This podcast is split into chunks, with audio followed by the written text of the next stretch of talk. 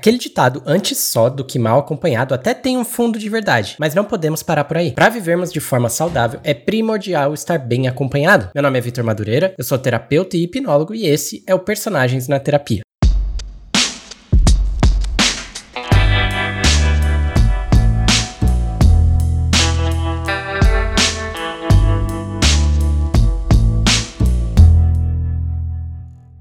E aí, pessoal, tá começando mais um episódio do Personagens na Terapia, o podcast que estraga os roteiros das obras audiovisuais ao fazer os personagens resolverem seus conflitos internos com a terapia. Não é análise psicológica, não é diagnóstico. Aqui a gente simula como seria uma sessão de terapia com seus personagens favoritos e de quebra você melhora por tabela. No episódio de hoje vamos falar sobre dificuldade em confiar, medo de compromisso e independência exagerada. Para isso, vamos usar a história da Robin Sherbatsky da série How I Met Your Mother. A Robin foi escolhida por meio de enquete lá pelo Instagram. Para você dar a sua sugestão de personagem, é só me mandar uma DM pelo arroba vitmadureira ou colocar nas caixinhas de pergunta que eu abro periodicamente lá. Além disso, tem um espaço para sugestões aqui dentro do Spotify mesmo. Só para fazer um resumo da série, a premissa dela é que o Ted, o personagem principal, tá contando para os filhos dele a história de como ele conheceu a mãe dos seus filhos. A grande piada aqui é que o Ted é extremamente prolixo, então ele não vai direto ao assunto para contar essa história. Então ele acaba contando tudo o que aconteceu aconteceu no dia a dia dele e do seu grupo de amigos lá na cidade de Nova York, nos Estados Unidos. A Robin é uma dessas amigas dele e ela entrou para esse grupo de amigos depois de ir a um encontro romântico com o Ted. O encontro não deu muito certo porque ele foi bem apressado e falou um eu te amo ali logo de primeira, então eles acabaram decidindo ficar só como amigos. E se o Ted é afobado em relacionamentos, a Robin é o oposto, porque ela tem um medo muito grande de compromisso. Para preparação desse episódio,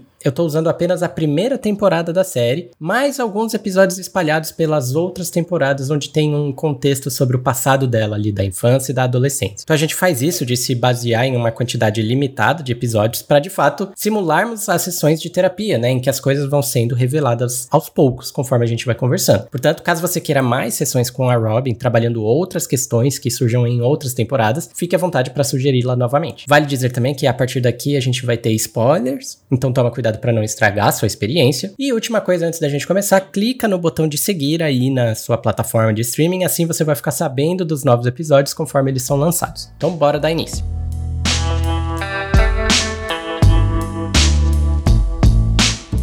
Então, como já sabemos, a primeira fase da terapia é a anamnese, que é quando a gente vai ouvir o que está incomodando o cliente e o que, que ele está querendo trabalhar na terapia. No caso da Robin, tem uma questão muito forte que ela traria, que é justamente a dificuldade em relacionamentos amorosos que ela tem. Eu acredito que ela diria que os caras com quem ela sai exigem demais dela e ela não consegue suprir essas necessidades das pessoas. Ela se sente desconfortável compartilhando coisas dentro do relacionamento, ela tem essa dificuldade de ter uma vida a dois mais próxima, né? Ela se sente muito individual, mesmo estando dentro de um relacionamento. Ela se sente pressionada para ser diferente também, né? Outra coisa é que os relacionamentos dela tendem a ser curtos demais. Também ela já observou que existe um desequilíbrio entre a vida pessoal dela com a vida profissional, o que também, né, acaba prejudicando os relacionamentos amorosos dela. Então, embora exista a possibilidade, de fato, né, das pessoas estarem demandando demais dela e que essas pessoas precisariam trabalhar na terapia, ela mesma tem uma percepção que ela tem essa dificuldade de aprofundar nos relacionamentos, inclusive daqueles que ela gosta, que ela gostaria de aprofundar. É como ela mesma diz, né? São coisas que ela quer querer. Então ela quer ter uma vida dois mais próximo, mas ela não consegue querer. Ela quer compartilhar mais, mas ela não tá conseguindo. Então eu acredito que esses seriam os assuntos que a Robin traria para terapia e acredito que a gente consegue resolver sim e encontrar maneiras de abordar essa trava que ela tem na vida amorosa.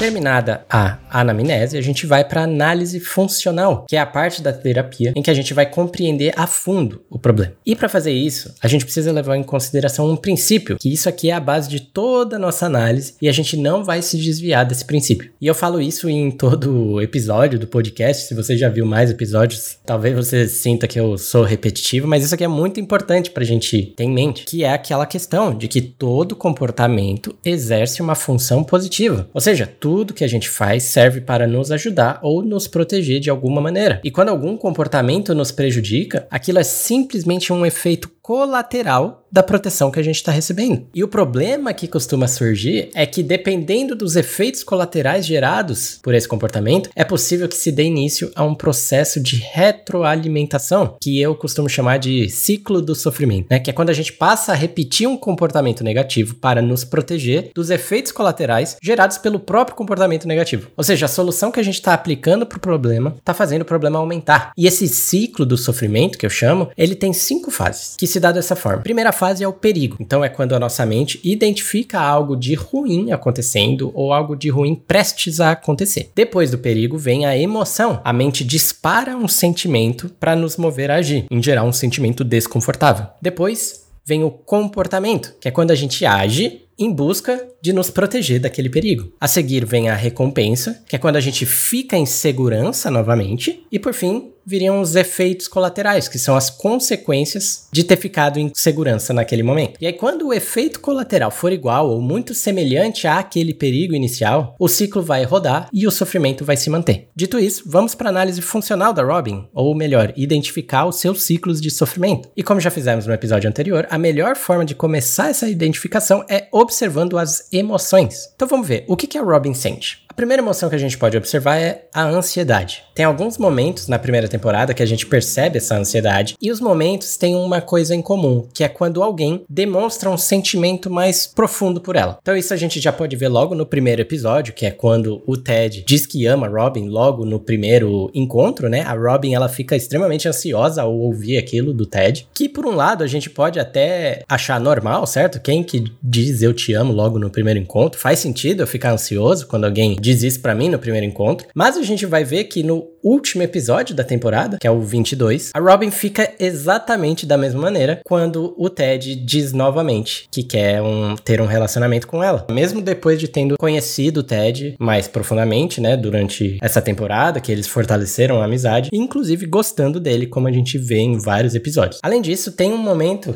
no episódio 6 da primeira temporada em que a Robin tá namorando um cara chamado Mike. E a Robin, ela fica extremamente desconfortável em demonstração de afeto em público. E não é grandes demonstrações de afeto, é tipo segurar a mão do Mike em público. Ela fica extremamente desconfortável e ansiosa. Ela não gosta de dividir uma sobremesa que eles pediram na mesa do bar. Ela fica desconfortável quando o Mike começa a, a falar usando a palavra nós, como por exemplo ele diz: "Ah, nós gostamos de tiramisu", que era a sobremesa que eles estavam comendo, né? A, a Robin corrige ele, ela fala: "Não, eu gosto e você também gosta". Olha o nível de ansiedade aqui que ela tá. Ela, ela não gosta nem de ouvir a palavra nós. E aí, quando a gente olha para a ansiedade, é importante a gente entender essa emoção, né? E a ansiedade é uma emoção que surge quando algo perigoso tá prestes a acontecer. É quando a gente prevê algo de ruim acontecendo, e aí esse desconforto da ansiedade tem o objetivo de fazer a gente agir em busca de proteção desse perigo. Então, pra gente identificar o perigo, vamos primeiro observar o comportamento que ela tem depois que ela sente ansiedade. Quando ela fica ansiosa, que ações ela toma? Uma das coisas que a Robin faz, ela terceiriza aquela pessoa. Ao longo da primeira temporada, em alguns episódios, a Robin tenta ativamente ajudar o Ted a encontrar uma outra garota para ele se casar. Então a Robin não só desarma aquele relacionamento, aquela investida do Ted, como também tenta colocar outra garota pro Ted na frente, né? Para pro Ted realmente não querer mais ficar com ela. E além de terceirizar aquela pessoa, a gente vê também alguns comportamentos de fuga. Por exemplo, com o Mike, né? Que ela fica trocando a palavra nós por eu. Além disso, quando ela não tá querendo compartilhar a sobremesa, ela come a sobremesa escondida para que o Mike não veja e não peça um pedaço. E além disso, ela está sempre argumentando que o relacionamento não vai dar certo. E ela faz isso até com o próprio Ted, dizendo que mesmo que eles se gostem, o que eles querem são diferentes e isso pode não só prejudicar um relacionamento, mas também prejudicar a amizade que eles têm. Então, esses são alguns dos comportamentos que ela tem quando ela se sente ansiosa, logo depois de ver alguém demonstrando um sentimento mais profundo para ela. E aí, que recompensa que ela tem desse comportamento, né? A recompensa, que é a próxima fase aqui do ciclo. Bom, eu acho que o mais óbvio aqui é que ela justamente evita entrar em um relacionamento mais sério, né? Então, se eu terceirizo a pessoa que gosta de mim para uma amiga minha, certamente eu não vou entrar em um relacionamento sério. Se eu fico trocando o nós por eu e ele, certamente esse relacionamento não vai se aprofundar. Se eu fico argumentando diversos motivos pra gente não ficar junto, mesmo que a gente se goste, relacionamento sério fica impossível de acontecer. Então, de fato, a recompensa que ela tem desses comportamentos é evitar que o relacionamento sério aconteça. Ela se sente mais segura quando um relacionamento sério sai do radar. E aí, quando a gente identifica essa recompensa, fica mais claro de ver o perigo, né? Porque ele vai ser o oposto disso. Se eu me sinto seguro quando eu evito um relacionamento sério, então o perigo é justamente entrar em um relacionamento sério. Só que entrar em um relacionamento sério não é exatamente perigoso, né? No sentido literal da palavra. E a nossa mente, ela nos protege de perigos literais mesmo. Então, nesse caso, existem camadas mais profundas. E conforme a gente vai cavando, a gente vai chegando ao perigo. Né? Então, se eu entro em um relacionamento sério, o que, que de ruim vai acontecer? A possibilidade mais óbvia é justamente do relacionamento não dar certo, né? Mas e o que, que pode ser de perigoso quando o relacionamento não dá certo? Talvez porque a pessoa nos abandona, essa é a parte mais dolorosa de terminar um relacionamento. Porque quando a gente é abandonado, o que, que de ruim acontece depois? É a gente fica sozinho, solidão. E aí, quando a gente olha pra solidão, e eu já falei isso em diversos outros episódios, né? Como a solidão é vista como um perigo para nossa mente, porque de fato é, o ser humano é social, né? Então a solidão vai ser considerada como um perigo mesmo. E a nossa mente vai nos proteger da solidão. E é aqui que entra o efeito colateral. Por mais que eu esteja me protegendo de ser abandonada, um efeito colateral de fugir dos relacionamentos é que pode ser que de fato as pessoas se afastem de mim. E quando as pessoas se afastam de mim, eu chego na solidão. Então eu tento evitar a solidão e eu chego na solidão do mesmo jeito. Que é justamente a natureza da queixa da Robin, né? Ela quer conseguir ter as relações, mas ela não consegue, porque ela tem que se proteger de ser abandonada, senão ela fica solitária. Só que o que acontece é, ela fica solitária porque já que eu estou fugindo desse relacionamento, as pessoas vão se afastar de mim mesmo. E aí eu fico sozinha. E esse é o primeiro ciclo de sofrimento da Robin. E eu trouxe mais um ciclo de sofrimento que também envolve a emoção da ansiedade. Só que ele tem algumas coisinhas diferentes, que é justamente a natureza dos momentos em que ela surge. Que no primeiro caso, a ansiedade surgia quando demonstrava um sentimento para ela. Essa segunda ansiedade é quando ela percebe que tem sentimentos pela pessoa. E a gente pode ver isso num ponto ali no meio da temporada, no 13 terceiro episódio, que é quando a Robin percebe que de fato ela tem sentimentos pelo Ted, ela tá gostando dele para além da amizade. E aí quando essa ansiedade surge ao perceber os sentimentos que ela tá tendo, como que ela age? Bom, uma das coisas que ela faz é racionalizar, tentando se convencer a não tomar nenhuma atitude em relação ao relacionamento. A Robin diz que, mesmo tendo sentimentos pelo Ted, nada muda porque eles já conversaram e ela sabe que ele quer casar e ela não quer casar porque ela tem medo.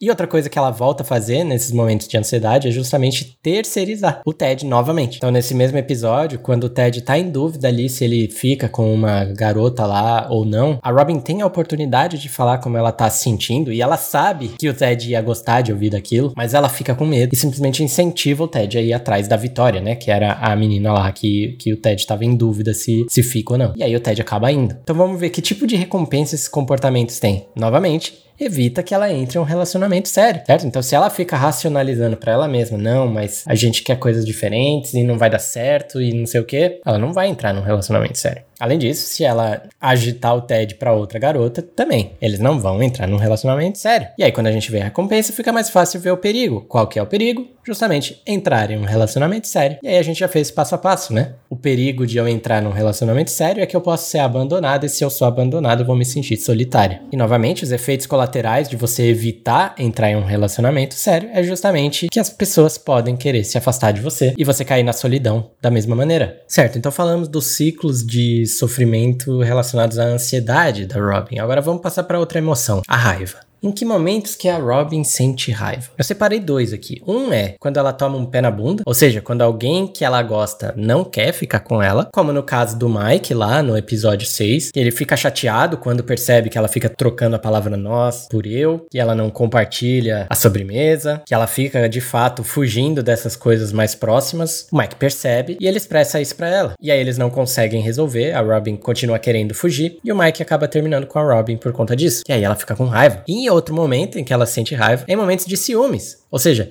que é quando alguém tá ficando com quem ela gosta. Como no episódio 15, quando a Vitória, aquela garota que ela mesma incentivou o Zed a ficar, vai pra um rolê ali com eles e senta na mesa, né, junto. E ela fica com uma raiva bem grande dela por conta de ciúmes. A raiva é a emoção da injustiça. Então a gente vai sentir raiva quando alguém está nos colocando em uma situação de perigo contra a nossa vontade, obviamente, né? Então partindo desse princípio da raiva, vamos olhar para os comportamentos que a Robin tem para se proteger. O primeiro que ela faz é justamente de diminuir a outra pessoa. Então, no episódio 6, quando o Mike termina com ela, uma das coisas que ela faz é comentários machistas em relação ao, ao Mike. Tem até uma frase que ela fala: Nossa, homens são muito mulherzinhas. No sentido de dizer, né? Nossa, o homem é muito sensível, o homem quer ficar juntinho, o homem quer ter uma. Eles são carentes. E o comentário dela é bem machista, né? Porque todo mundo quer carinho, quem não quer carinho? Mas ela tá fazendo isso porque ela tá com raiva, porque o cara terminou com ela. Além disso, no episódio 15 e no 16, como ela tá bem puta com a Vitória, porque ela tá ficando com o Ted, fica fazendo diversas piadinhas, comentários, dando indiretinhas bem venenosas. Também tentando diminuir a vitória, que é de quem ela tá sentindo a injustiça. E além de ficar fazendo as piadinhas, a Robin também tenta ativamente sabotar o relacionamento. Porque tem um momento que a gente vê que a Vitória ganhou uma bolsa de estudos na Alemanha, só que ela tá em dúvida se vai ou não, porque ela quer ficar com o Ted, mas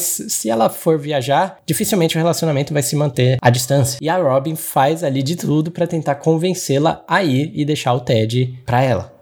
Então vamos para a recompensa desses comportamentos. O que, que de bom está acontecendo? Olha, ela se coloca numa posição de superioridade. Então o problema não estava em mim, o problema estava no Mike, que é muito mulherzinha. O problema não está em mim, o problema é na Vitória, que ela não é muito legal, que ela é meio besta, que ela é meio idiota e etc. E também outra recompensa é que, na teoria, o Ted ficaria livre para ela, no caso de sabotar o relacionamento, para que ela possa ter um relacionamento sério que naquele momento já era uma coisa que ela queria. Então, quando a gente vê esse tipo de recompensa, o que, que é o oposto? Qual é o oposto de se colocar numa posição de superioridade? Ter algo de errado com ela. Quando eu me coloco na posição de superioridade, o que eu estou dizendo é que o erro não está em mim, o erro está no outro. Ao fazer isso, eu estou me protegendo do erro estar em mim. Esse é o perigo que ela está tentando se proteger. Até porque a gente vê no episódio 6 ela falando que a história da vida dela é ver todo mundo ao redor dela se apaixonando e ficando bobo, mas não ela. E ela começa a se questionar por que, que ela não consegue fazer isso. Ela pensa que tem algo de errado com ela. Ela fala, né? E se eu simplesmente for uma pessoa fria? Certo? E se a gente aprofunda mais nesse perigo de ter algo de errado com ela, o que, que tem mais embaixo lá? Se tem algo de errado comigo, o que, que acontece? As pessoas vão me abandonar, certo? Se o problema tá em mim, por que as pessoas vão ficar comigo? E se as pessoas não vão ficar comigo, o que, que acontece?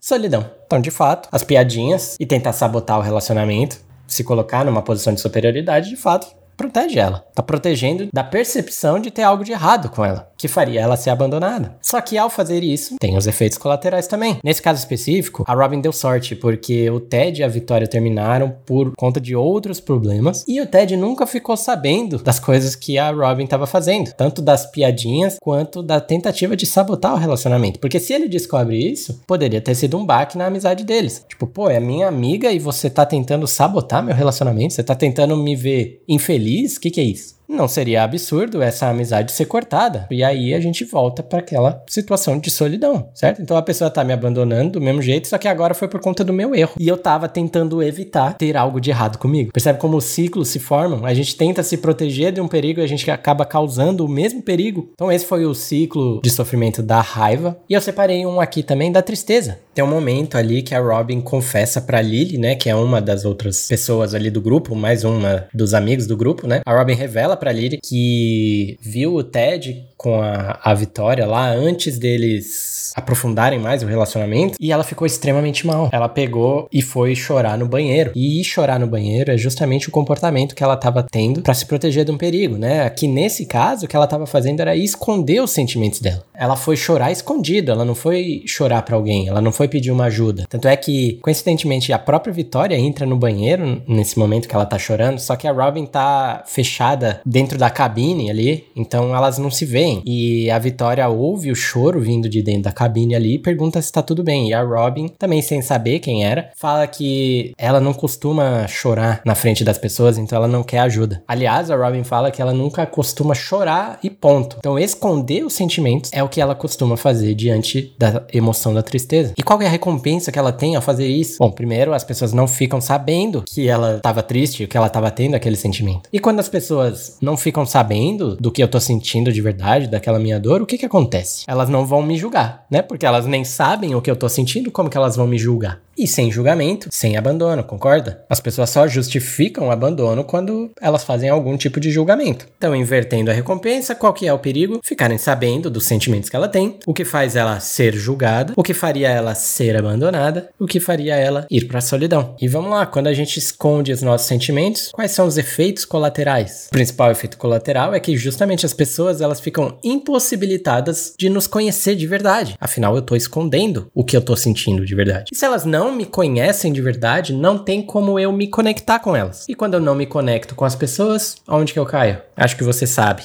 É a palavrinha com S. Tá aí o ciclo de sofrimento agora ao redor da tristeza. E tem mais um que eu separei, que é o da felicidade, né? Nem sempre a gente precisa usar as emoções negativas para nos guiar, a gente pode ver as positivas, porque elas também têm muita informação. E aí, quando a gente olha para os momentos em que a Robin fica feliz, o que está acontecendo? Todos eles, pelo menos os que a gente vê na primeira temporada, é porque ela está recebendo uma valorização no trabalho. Então, no episódio 12, a Robin recebe uma ligação para ser âncora do jornal. No episódio 19, ela ganha um prêmio por uma reportagem que ela preparou. E no episódio 22, o co-âncora dela, né, o parceiro dela ali de apresentação do, do noticiário, diz que ele vai se mudar de emprego, né? Ele foi contratado pela CNN, uma empresa maior do que a que eles trabalham, né? E esse esse parceiro dela sugeriu que a Robin ficasse no lugar dele, que era o, o líder ali, né, do, do programa. Por mais que eles eram co-apresentadores, é o Sandy Rivers, que é o nome dele, ele era o principal. E aí ele sugeriu pro chefe que a Robin assumisse esse posto de principal em vez de substituir por uma outra pessoa. E ela fica super feliz em todos esses momentos. E é quando a gente vê a Robin ficando feliz com essas coisas no trabalho, quais são os comportamentos que ela tem depois disso? Uma das coisas é que ela sacrifica as relações pessoais em função do trabalho. Então já teve vários encontros e datas importantes que ela cancelou, que ela sacrificou para poder ir trabalhar por conta de alguma oportunidade, etc. E assim, se fosse só uma vez ou outra, né, de vez em quando, normal. Acho que é importante a gente também dar um, um olhar para nossa vida profissional, né? Não é também para desequilibrar para o lado do relacionamento que você sacrifica o seu sua vida profissional por conta do relacionamento. Mas no caso da Robin acontece muito, muito Inclusive nas outras temporadas, ao longo de todas as temporadas, isso é o que mais acontece, né? Ela sacrifica relacionamentos em função do trabalho. Às vezes até fazendo viagens em períodos bem mais longos, ficando distante de quem ela tá tendo relacionamento. E outra coisa que aconteceu num desses momentos de felicidade é que a Robin ficou se sentindo atraída pelo Sandy Rivers, que foi o cara que ajudou ela a ter aquela conquista no trabalho. Então, assim, ao longo da temporada a gente vê que o Sandy Rivers é um cara meio escroto, assim, ele fica dando várias investidas na Robin ao longo da temporada, mas ele deixa claro que ele só quer transar. O que já não é muito legal, porque dentro de um, de um trabalho, sendo que ele tinha uma posição superior a ela ali, né? Já é bem antiético, mas também ele, o, o jeito do cara era bem escroto mesmo. Mas nesse momento que o, o, o Sandy ajuda ela a ter um cargo melhor, ela fica muito feliz e decide aceitar um convite de encontro do Sandy, o que vai contra o que ela fez ao longo da temporada inteira, que ela estava resistindo e ela nem tinha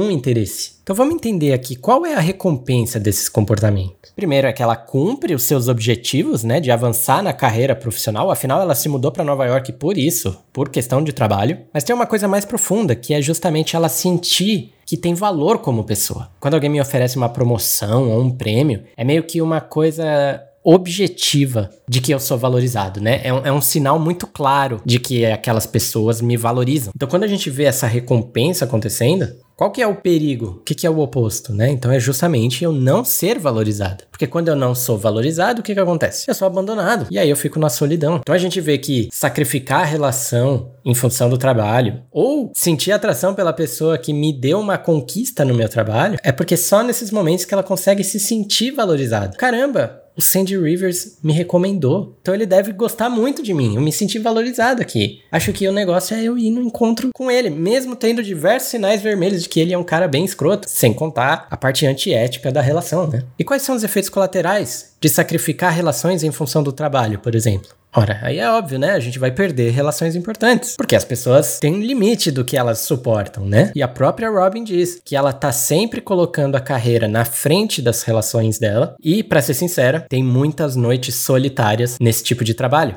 É o que ela diz. E além de perder as relações importantes, pode também entrar em relacionamentos tóxicos, que é justamente o que aconteceria ali com o Sandy, que não tem dúvida que não vai sair coisa boa dali. Tá, então esses foram os ciclos que eu separei. E mais uma vez, né, a gente começa a ver como a solidão é um tema recorrente na, em saúde mental, muito mais do que a gente imagina. Quando a gente fala de dificuldade de se relacionar, seja em relacionamento amoroso, com amigos ou na família, o perigo predominante é o da solidão. Só que a gente deixa passar batido. A gente não dá a importância que precisa para solidão. Porque se a gente parar para pensar, tanto a Robin quanto o Ted estão tentando se proteger do mesmo perigo. A pessoa que diz eu te amo no primeiro encontro não é muito diferente daquela que tem medo do compromisso, de que nunca diz eu te amo. É só que eles usam métodos diferentes para se proteger. E esses métodos são aprendidos a partir das nossas experiências experiências individuais, né? Principalmente os traumas que a gente tem ao longo da vida. Então, os traumas também fazem parte do ciclo. É ele que mantém a roda girando. E quais foram os traumas da Robin? A gente fica sabendo que a Robin teve muitas experiências complicadas com o pai dela. Né? A primeira é de que ele não dava muita atenção na infância. Então, no episódio 14 da primeira temporada, tem um momento que a Robin e o Barney, que é um outro membro do grupo, estão fumando charuto junto, e o Barney fica surpreso com o entendimento que a Robin tem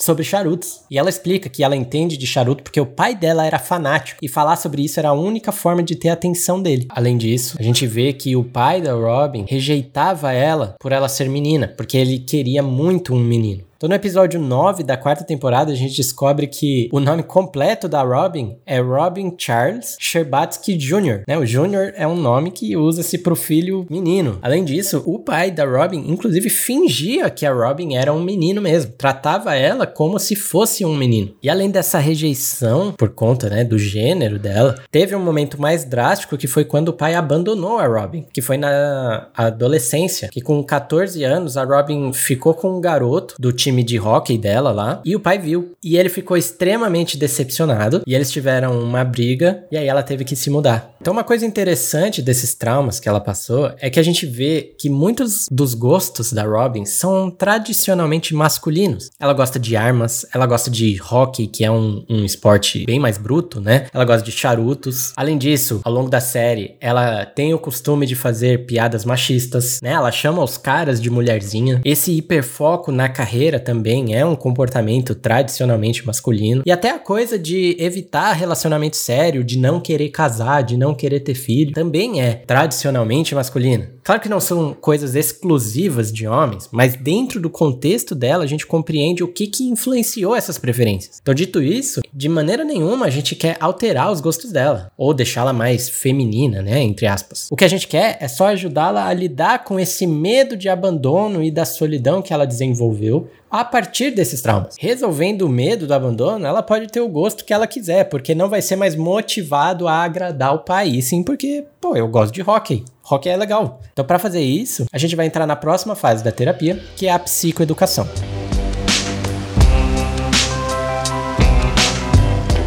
A psicoeducação é aquela fase da terapia em que a gente explica para o cliente sobre o funcionamento da mente e do comportamento humano, para que o cliente amplie sua visão de mundo e desenvolva novos recursos para lidar com seus problemas. A primeira coisa que eu acho importante de conversar com a Robin é sobre a teoria do apego. A teoria do apego é uma teoria que busca explicar como o ser humano se relaciona ou como a gente se apega às outras pessoas. E ela parte do princípio de que as primeiras relações que a gente teve lá na infância, com os pais e cuidadores, moldam a forma como a gente vai se relacionar na vida adulta. E quando eu falo de relacionar aqui, eu não digo só de relacionamento amoroso, tá? Amizade, família, colega de trabalho e etc. também podem entrar aqui. Então, quando o ser humano nasce, ele já tem uma série de necessidades básicas: alimentação, abrigo, segurança e etc. Né? Sem essas coisas, não tem como um bebê sobreviver. E essas necessidades, que são intrínsecas ao ser humano, elas precisam ser providenciadas externamente. Ou seja, um bebê não consegue ser autossuficiente. Né? O bebê não consegue se alimentar ou se proteger. São os pais e cuidadores que providenciam isso. Então a gente vê que a coisa mais importante para o ser humano, antes mesmo até de comida e abrigo, é o que? É a nossa relação com outros seres humanos. Sem uma relação, a gente não dura nem o que? Um dia, dois dias vivos. O ser humano é social. Nós dependemos de outros humanos e ponto. Portanto, além de comida e abrigo, também são necessidades básicas o respeito, o carinho, o acolhimento, a atenção. Porque tudo isso são elementos que fazem parte de qualquer relação. Só que, embora a gente já nasça com a necessidade de se relacionar, a gente não nasce sabendo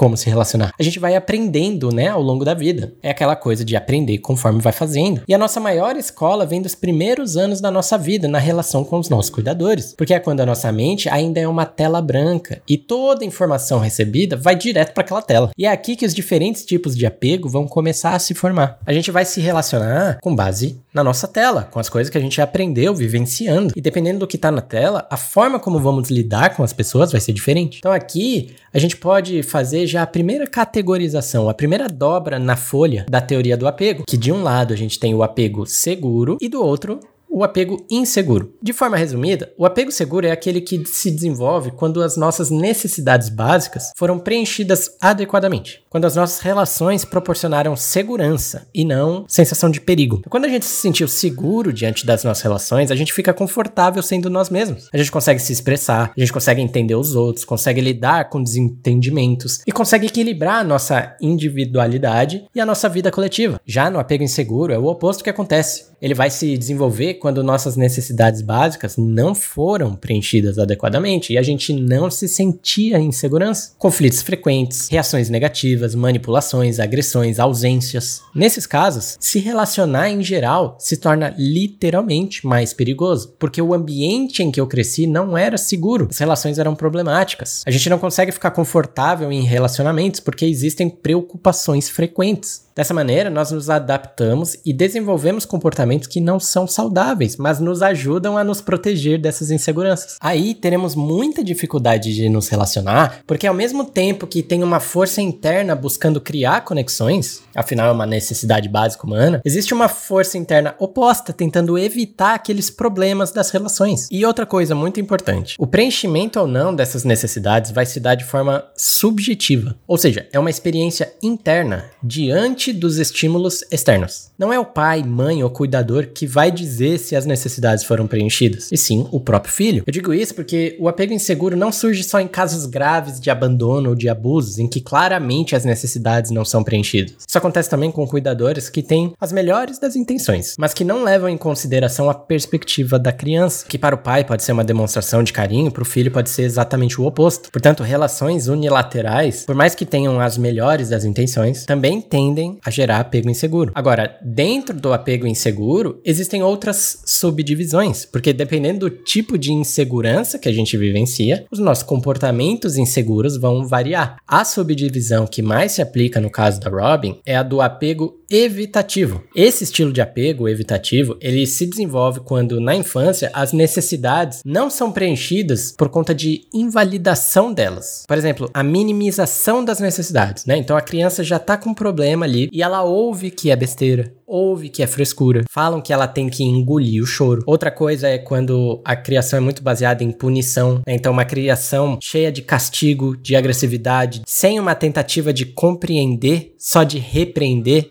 também tende a desenvolver o apego evitativo. Experiências de rejeição, então cobranças exageradas, preconceito, machismo, homofobia, não aceitar o filho do jeito que ele é, até muitas vezes de abandonar o filho. É, todas essas coisas criam uma associação de sofrimento com as nossas relações. Se relacionar é doloroso, é problemático e negativo. É isso que a nossa mente aprende. E aí, na vida adulta, a pessoa vai se relacionar de modo a evitar o negativo. Como? Com a independência exagerada, por exemplo, que é literalmente evitar se relacionar e evitar depender dos outros. Afinal, só coisa ruim acontece quando eu dependo. Então, se eu não depender de ninguém, não tem como coisa ruim acontecer. Outra maneira é ter uma dificuldade de sentir ou de reconhecer os sentimentos, né? Cria-se uma desconexão das próprias emoções. Porque quando demonstrava emoção, quando demonstrava algum sentimento, só ouvia repreensão, era invalidado. Outra coisa que costuma acontecer é ter uma dificuldade de se importar com os outros ou de ter pouca empatia. Porque nas vezes que eu demonstrei sentimento, que eu demonstrei empatia, preocupação, eu só tive reação ruim. Então até o volume volume da minha empatia tende a diminuir. A gente também pode se tornar debochado, que é quando a gente fica numa posição de inferiorizar quem se relaciona e enxergar aquilo até como uma fraqueza. Afinal, para eu ver como fraqueza, eu tô me colocando aqui num lugar de força. Eu tô afastado ao máximo daquilo. Eu passo a ver como uma virtude ser totalmente independente, em vez de enxergar aquilo como um medo. E por fim, esse provavelmente o mais predominante dos sinais, que é quando a gente se afasta ao perceber que tá se apegando. Às vezes a gente até tenta se relacionar, mas quando percebemos que a coisa tá ficando séria, que tá rolando um sentimento mais verdadeiro, vem uma necessidade muito forte de se afastar. E às vezes esse é um processo até inconsciente. Ou seja, a gente não sabe que tá com medo de que tá ficando sério, mas é isso que tá acontecendo. E aí é quando a gente começa a focar demais em pequenos detalhes, a gente foge de conflitos, a gente não expressa incômodos para tentar resolver. É como se a gente estivesse sabotando o relacionamento, que na verdade não é uma sabotagem, é uma evitação do negativo, é uma proteção.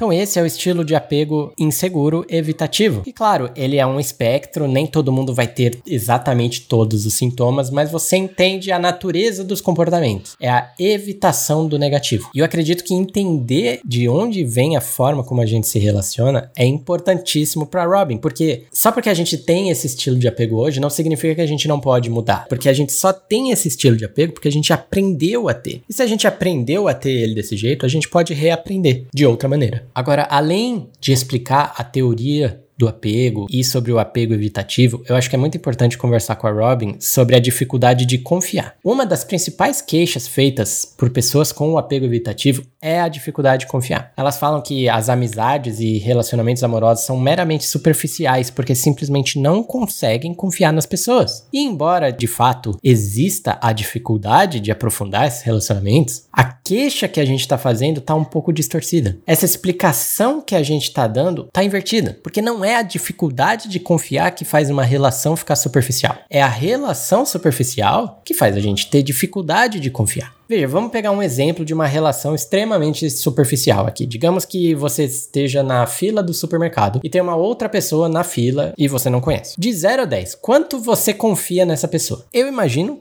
que zero, né? A gente não chega para essa pessoa e compartilha nossos segredos mais profundos. A gente não passa a senha do nosso cartão para ela. No máximo, a gente vai falar do clima, talvez até um pouco além e reclamar dos preços das coisas, compartilhando ali um mínimo, né? Mas nada muito além disso. E o que eu quero que a gente observe aqui é que quanto mais superficial a relação, menos a gente confia na pessoa. E é assim que tem que ser mesmo, né? Não faz sentido a gente confiar em alguém sobre quem a gente tem pouca informação. Tá, Vitor, mas então como que eu aprofundo minhas relações? E é aqui que está o nosso erro. É aqui que a inversão está acontecendo. Porque a gente acha que precisa confiar na pessoa para aprofundar uma relação. Mas a gente só vai descobrir se a pessoa é confiável depois de aprofundar. A cada coisa que a gente compartilha sem confiar, nós teremos um feedback para descobrir se de fato aquela pessoa é confiável. Vamos imaginar aquela pessoa na fila do mercado. Quando eu reclamo dos preços, eu dei um passinho ali na direção de aprofundar. Porque ela poderia responder de um jeito escroto, né? Nossa, seu pobre, não aguenta comprar as coisas, para de reclamar, só reclama da vida. E aí eu iria descobrir que ela não é confiável de fato. Mas se ela responde bem, se ela me trata com respeito, se ela troca ideia, se ela compartilha às vezes da mesma preocupação, eu vou ver que, pelo menos para essa questão, ela é confiável. Ela vai subir um pontinho lá na minha nota de confiança. Isso significa que eu já vou compartilhar meus maiores traumas? Não, porque eu só acabei de descobrir que ela tem uma confiança nível 1. Para compartilhar traumas, eu preciso de pessoas com níveis mais altos. Então, resumindo, a pessoa era nível 0 de confiança. Eu compartilhei com ela uma coisa de nível 1 de profundidade. Como ela reagiu bem, ela foi promovida para o nível 1 de confiança. Fez sentido? Agora,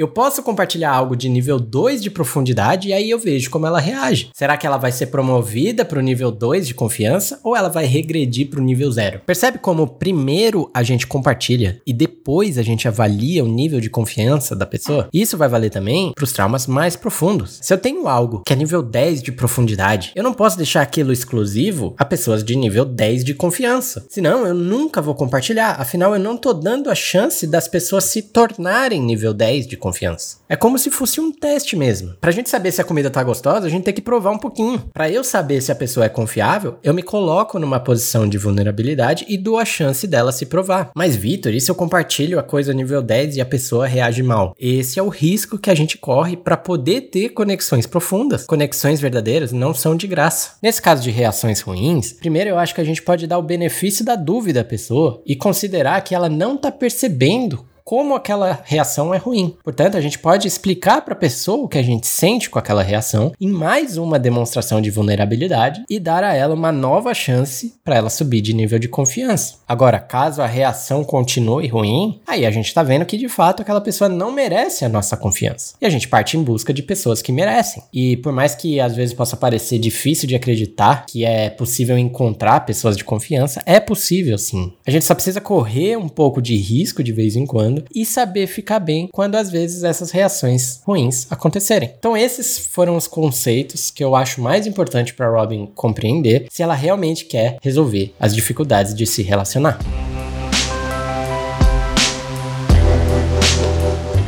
Depois de abordar a teoria, agora vamos colocar os aprendizados na prática. É aqui que a gente usa a hipnose, que é uma forma de usar a nossa imaginação para se ver fazendo as mudanças necessárias. A partir do momento que a gente consegue se ver resolvendo o problema, fazer na vida real se torna possível e mais fácil. E veja, aqui a gente não vai se imaginar com o problema resolvido. A gente vai se imaginar resolvendo. É bem diferente. A gente não quer que a Robin consiga se ver em um relacionamento que tudo dá certo. A gente quer que ela consiga se ver lidando com os desafios de um relacionamento, principalmente com o abandono, enfrentando os medos dela. E nada melhor do que começar esse processo com ela se imaginando lidando melhor com o abandono que ela já sofreu. No caso, o do pai dela, que claramente foi o que mais a impactou. A gente chama isso de ressignificar traumas. Então a gente pode imaginar aquele cenário de quando ela tinha 14 anos e ficou com um menino, e aí o pai viu ficou extremamente decepcionado e aí eles cortaram relações, a gente pode imaginar ela explicando pro pai como ela se sentiu naquele momento, expressando como aquilo afetou ela. Porque é isso que a gente faz quando alguém que a gente ama nos julga, nos rejeita, faz mal pra gente. A gente se expressa, a gente tenta ajudar a outra pessoa a entender. Outra coisa interessante de imaginar nesse momento é ver o histórico do pai dela. Ou seja, fazer uma reflexão de onde veio esses comportamentos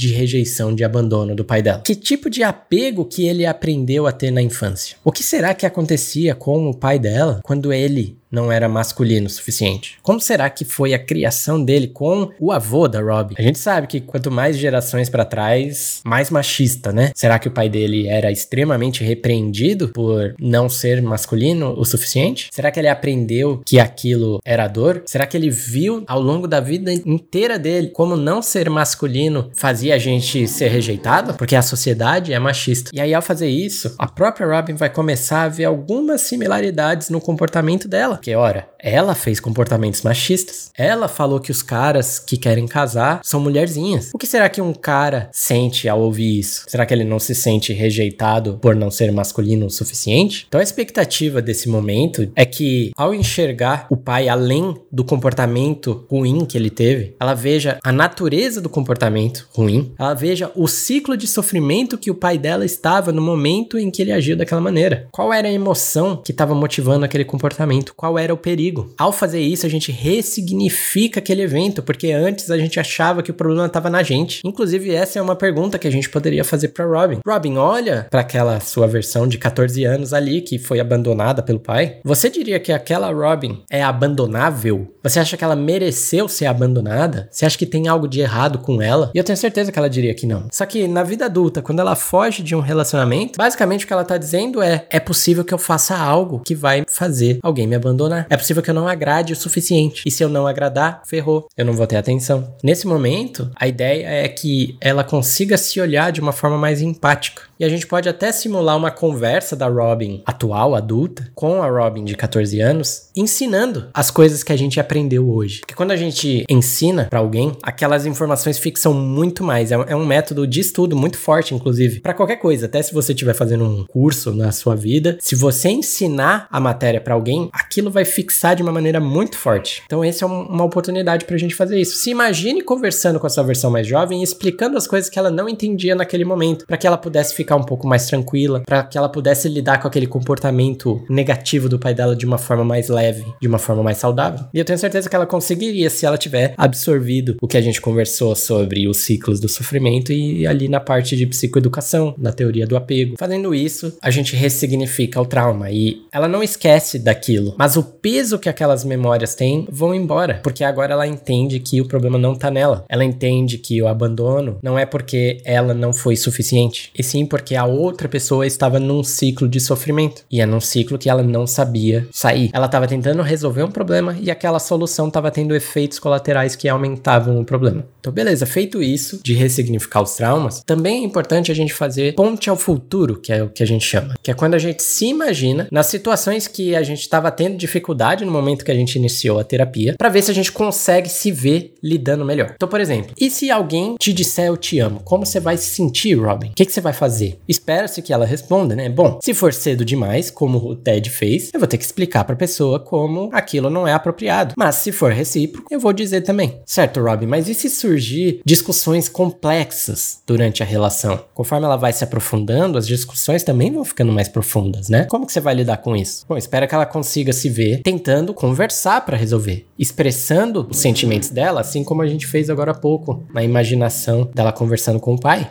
né? Explica mais detalhadamente, de uma forma mais clara, para ajudar a outra pessoa a entender. Compartilhe sentimentos reais. E é assim que a gente resolve problemas complexos. Certo, Robin, mas e se uma pessoa terminar com você? Como que você vai lidar? Espero que ela responda, né? Bom, eu vou ficar triste por ter terminado, porque naturalmente, né, quando a gente perde alguém, a gente fica mal. Né? Até pessoas que estão em relacionamentos tóxicos, quando o relacionamento termina, por mais que agora ela fique em segurança, existe uma tristeza, existe um senso de perda ali. Então, normal. Mas o mais mais importante é que ela vai saber que é um processo interno da pessoa que terminou. Porque a partir do momento em que ela disser que ela sentir, que ela concluir que ela mesma causou o término, o que está acontecendo é um autoabandono. Eu estou concordando com a outra pessoa. E se ela está me abandonando, eu também estou me abandonando. Legal, Robin. E, e como você lida com a ideia de casamento?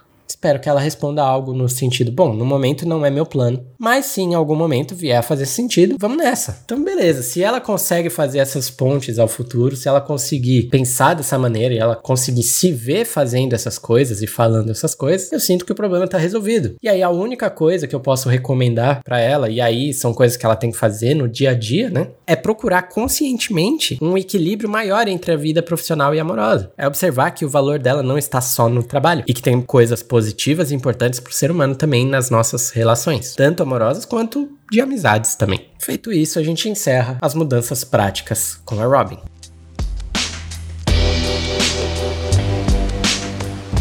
Passar por experiências de preconceito e abandono pelo próprio pai não é nada fácil. Afinal, espera-se que um pai seja o nosso porto seguro. Né? Nós queremos um pai que nos ajude a lidar com os preconceitos e abandonos da vida, e não um que cause isso. Mas com o que a gente conversou aqui, eu acredito que a Robin poderia ter uma ótima mudança. Lembrando que ela não precisa ser mais feminina, ela não precisa querer casar e ter filhos, nem abandonar a carreira. É só ela reconhecer mais o seu valor próprio e parar de se privar de coisas que ela realmente queira por conta de medo. Você pode fazer como a Robin e começar uma terapia comigo. A minha agenda tá aberta, é só entrar em contato comigo lá pelo Instagram que a gente agenda a sua primeira sessão para dar esse passo inicial na sua melhora, tá? Você pode me mandar uma DM ou pegar o contato direto do WhatsApp lá no link da bio. Além disso, lembre-se de seguir o podcast nas plataformas de streaming, assim você fica sabendo quando um novo episódio sair. E aproveita e me dá uma sugestão de personagem que você gostaria de ver aqui. Até a próxima. Tchau, tchau.